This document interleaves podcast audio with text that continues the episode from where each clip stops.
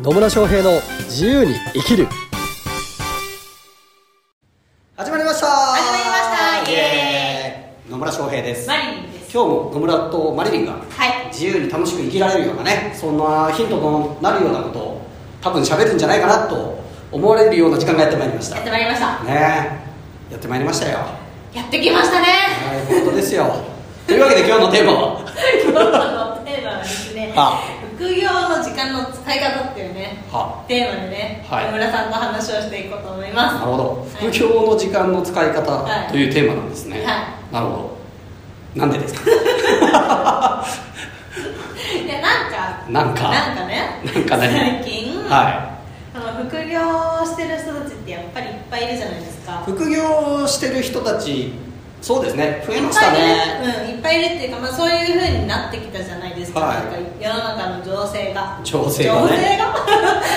そうね。ちょっと前に比べるとだいぶこう副業、まあ、副業が解禁されたりとかっていう会社も増えてきてますし、うんうん。まあ、実際それで副業をしてるっていう人たちも増えているし、あと副業がしやすいような環境は整ってきてるかなというふうには思いますね、うん。まあ、実際私のクライアントさんでもね、まあ、会社員やりながら副業的にコンサルやってる方まあね将来的にはというか、まあ、すぐに多分稼げるようになっちゃって会社辞めちゃうんだろうなとは思ってるんですけど、まあそういう方々もね結構増えてきてますね、はい。うん、で、それでですね、はまあ、多分最初に副業を始めていはい一番最初の壁にぶつかるのはぶつかるのかは知らないけど、は あのあれ時間をどうしようかなっていう方なんですよね。本業の時間と副業の時間をはいはいはい。どうしようかなとかさあ。るんですよ。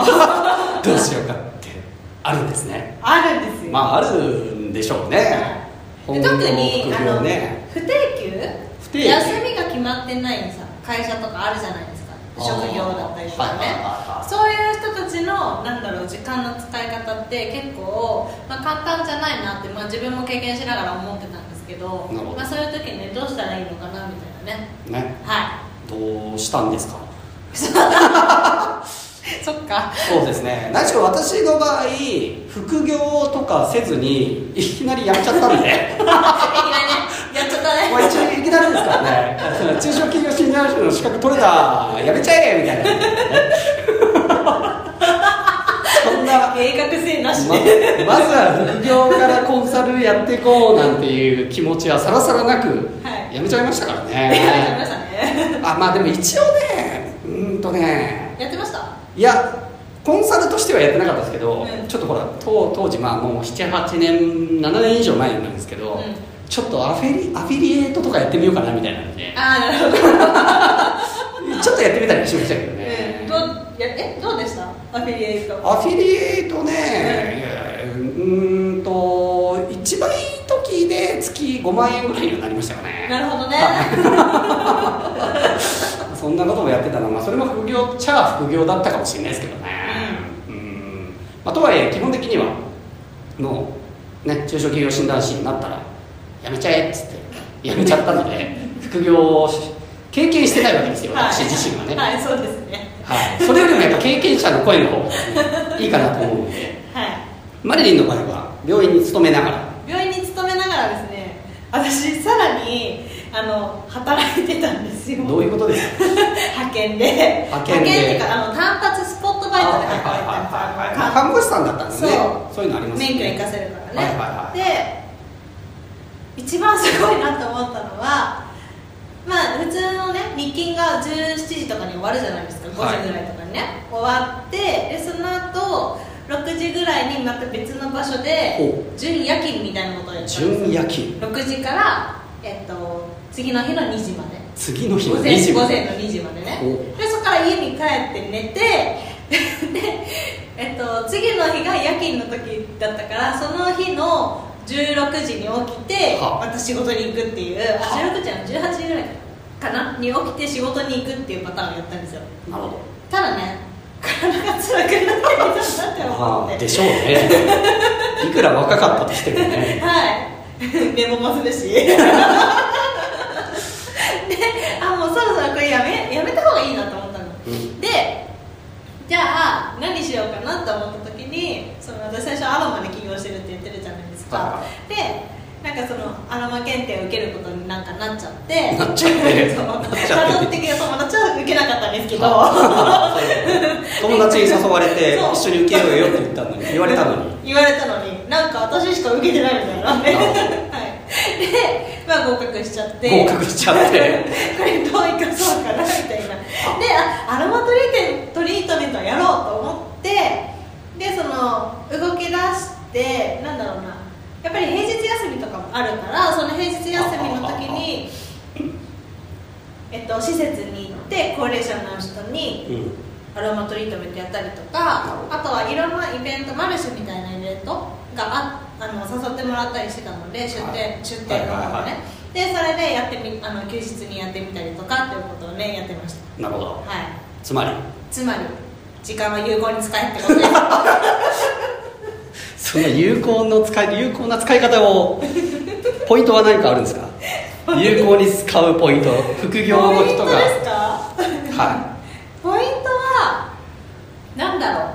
あこの時間にこれをやるっていうのをもう決めるっていうのは大事かなと思います。いなるほどですね。あとは、えっと、その頃はねもう残業とか全部断ってたんでなるほど。はい、そういう断る勇気も必要かなと思う。自分のやりたいことのためにね。なるほどね、まあそうでしょうね、う結局時間って優先順位の問題なので、何を優先するかを決めてやるっていうことになりますようん、ね、そうでね本当ね副業でやってる人たちすごいなって思います。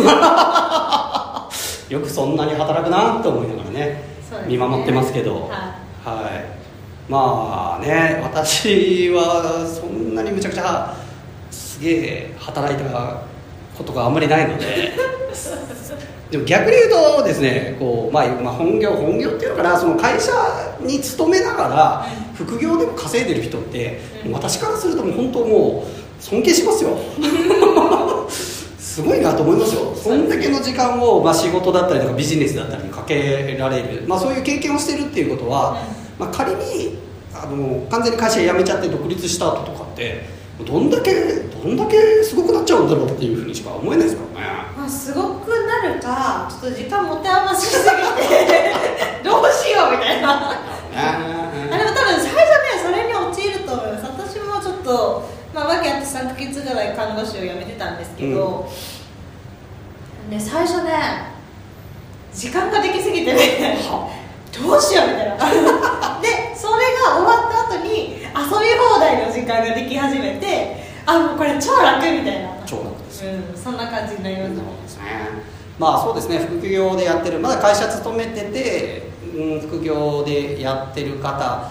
まあいろんなパターンあると思います、まあ、いわゆる月曜日から金曜日までっていうのが、あの会社に勤めていて土日は休みっていうパターンの人も多いと思うんですよね、うん。まあ、そういう方は本当土日をどう使っていくのかっていうことを考えられればいいとは思うんですよ、うん。だからまあ私のクライアントさんでいくとまあ個人向けにやってる人個人向けに何かしらコンサルティングやってる人とかだと別に土日もあんまり関係なかったりしますし、まあ、企業向けにやってる人だとやっぱちょっと平日動けないのは若干こうお動きづらいっていう点もあるかもしれないけどでもやっぱ土日もねあのやってるような企業もあったりするからそこを中心にこうこうなんかターゲットにしてやっていくとかっていう方法もあるので、まあ、まずご自身が自由になる時間をしっかり確保した上でじゃあそこで何できるのかっていうのをしっかり考えておくっていうのは大事でしょうね。ですね。まあねその平日だったり土日だったりとかが、まあ、不定期になるよっていう人も、うまあ、あらかじめねここが休みだっていうのは多分なんか急に「君明日休み」とかにはなんないと思うので。う んなんないね。明日は来なくていいよみたいなんじゃないと思うので、はいまあ、その時間帯で一体何ができるのかっていうのを考えながらやっていくのが大事でしょうね。うん、でまあね働き方なんかと本当人それぞれだしビジネスの仕方も人それぞれなんで、すげえ働きたい人は働けばいいし。うん、うん、ね。そうですそうなんです。働けばいいんです。はっきり言うとやりたかったらやればいいんですよ。そうそうそうそう。だから私のクライアントさんで本当企業に勤めながら、まあ、土日とあと夜の時間帯だけで本当月あのあうん十万円とか稼いだ人もいたりしますけど、うんうん。うん。まあ、そういうこともできるしね、まあ、うんただめっちゃ忙しそうだったけど。まあうん十万円はあの後半の方なんでね。なるほど。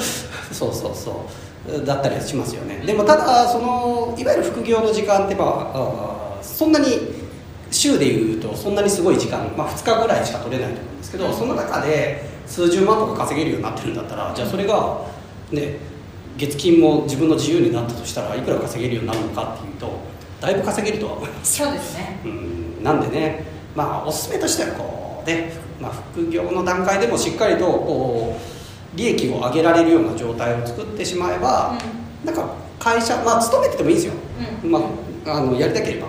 でももっと自由な時間を欲しいって思うんだったらあ今この会社で使ってる時間をこの、まあ、副業と呼ばれてたものでその時間を使ったとしたらどうなるのかなっていうのを想像してみてですね、うあこれ絶対そっちの方が時間短くて稼げるわと思うんだったら独立しちゃうっていうのも手だとは思いますね。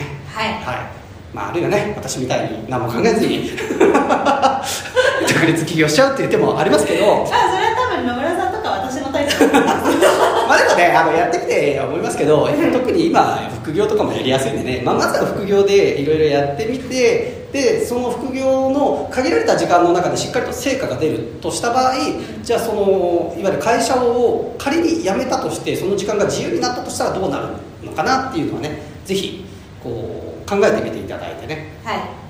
それであいけると思ったらですね、まあ、起業していただくのもいいんじゃないかなというふうには思います。はい。はい、というわけで、まあ、時間の使い方は結局自分の優先順位です。そうですね。はい。はい。で優先順位を高くどこにどこを高くするのかっていうことも大事ですしあと副業でやられてるっていうことは時間そんな限られた時間なので自分のこの時間の単価ですねそこで稼げるじ単価を上げていくっていう方向性でもねぜひ考えていただくとよりこう自由な時間っていうのができてくるかなというところです。はい。